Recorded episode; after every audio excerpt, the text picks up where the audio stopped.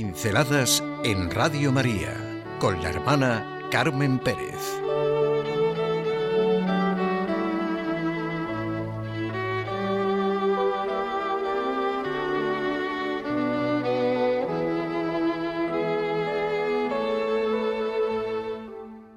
La amiga del ángel de la guarda. Había un niño de tres años y medio en el Hospital Nacional de Parapléjicos de Toledo que se llama David. Es encantador y espabiladísimo, muy listo. Tiene una cara preciosa. Sus ojos, su sonrisa, se quedan grabados y uno desea volver a verlos. Habla que es una delicia oírle. Al verme le preguntó a su mamá que quién era yo. Y como el niño no sabía lo que era una religiosa, una monja, que iba así vestida, su madre tuvo la gran ocurrencia de decirle que era la amiga del ángel de la guarda, al que él le reza todas las noches. En su cuarto tiene dos escayolas con el ángel de la guarda, dos, porque David le hizo tanta gracia a la señorita de la tienda que le regaló otro ángel. Me parece preciosa la manera de sentir una madre y hacerle sentir a su pequeño la devoción al ángel de la guarda. Me ha dicho, David, cómo se sabe la conocida oración, ángel de la guarda, dulce compañía. David después pide por toda su familia, nombrándolos, y al final se le ha ocurrido decir, y por todo el mundo mundial. Me ha encantado cómo la madre le ha transmitido en su lenguaje y en su experiencia lo que es una religiosa, una monja, la amiga del ángel de la guarda, y claro, él sí que sabe quién es el ángel de la guarda, como digo, al que reza y acaricia todas las noches. A David le debe haber gustado, y así me llama. Cuando le preguntamos quién soy, dice de una manera que me llena de gozo, alegría y ánimo, la amiga del ángel de la guarda. Lo contenta que estoy con mi título. Todas las mañanas, cuando veía a David, le preguntaba quién era yo, para oírle decir, la amiga del ángel de la guarda mi título, el que me han asignado la mamá de David y David.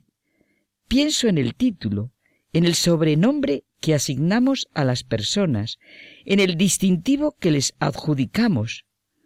Dios quiera que sean expresión de algo bueno. Creo que ya me acordaré siempre de David y de su madre para conceder sobrenombres positivos, sobrenombres que hagan bien a la persona, le causen alegría y sean como un saludo lleno de luz y de estímulo. Pueden suponerse lo que me ha gustado el título y el bien que me ha hecho. Vaya, es como para fundar una congregación o un movimiento que se llamara así, los amigos del ángel de la guarda. Ser amigo es lo mejor que hay en la vida, y encima del ángel de la guarda, me ha hecho mucho pensar esta respuesta, esta definición tan original que de ninguna manera he visto ni sentido insignificante.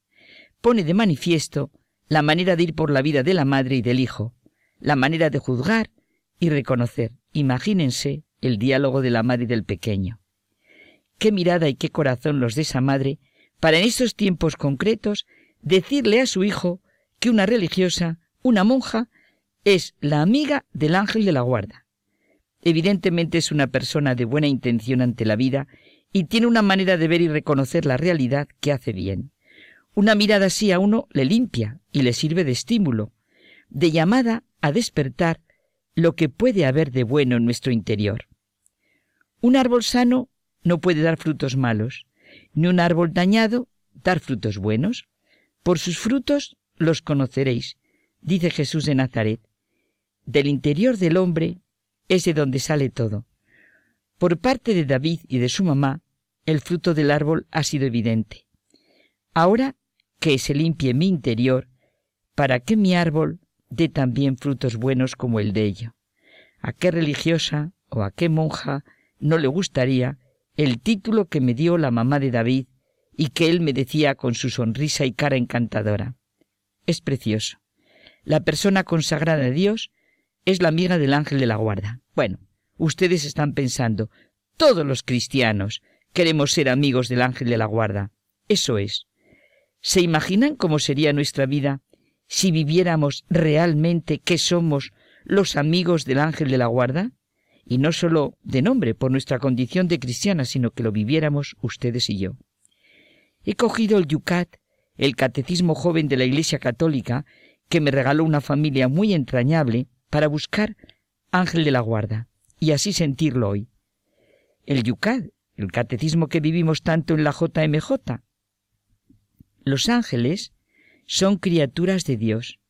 Viven constantemente en la presencia de Dios y transmiten a los hombres la voluntad y la protección de Dios. Un ángel, escribió el cardenal Ratzinger, es como el pensamiento personal de Dios, mediante el cual Dios se vuelve hacia mí. ¿Se puede establecer relaciones con los ángeles? Sí. Se puede pedir ayuda de los ángeles y solicitar su intercesión ante Dios. Cada persona recibe de Dios un ángel custodio. Rezar al ángel de la guarda por uno mismo y por otros es bueno y sensato.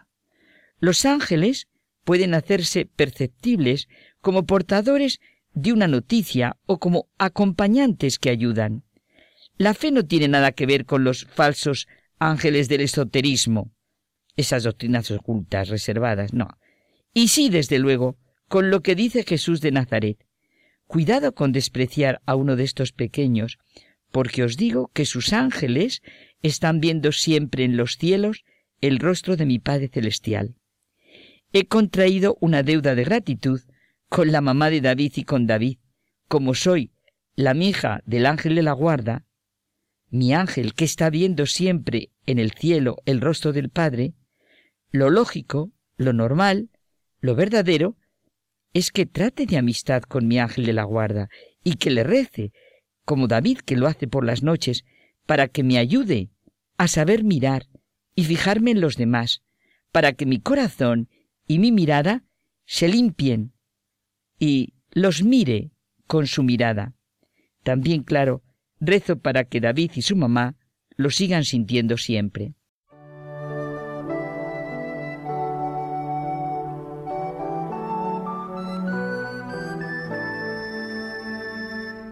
Pinceladas en Radio María con la hermana Carmen Pérez.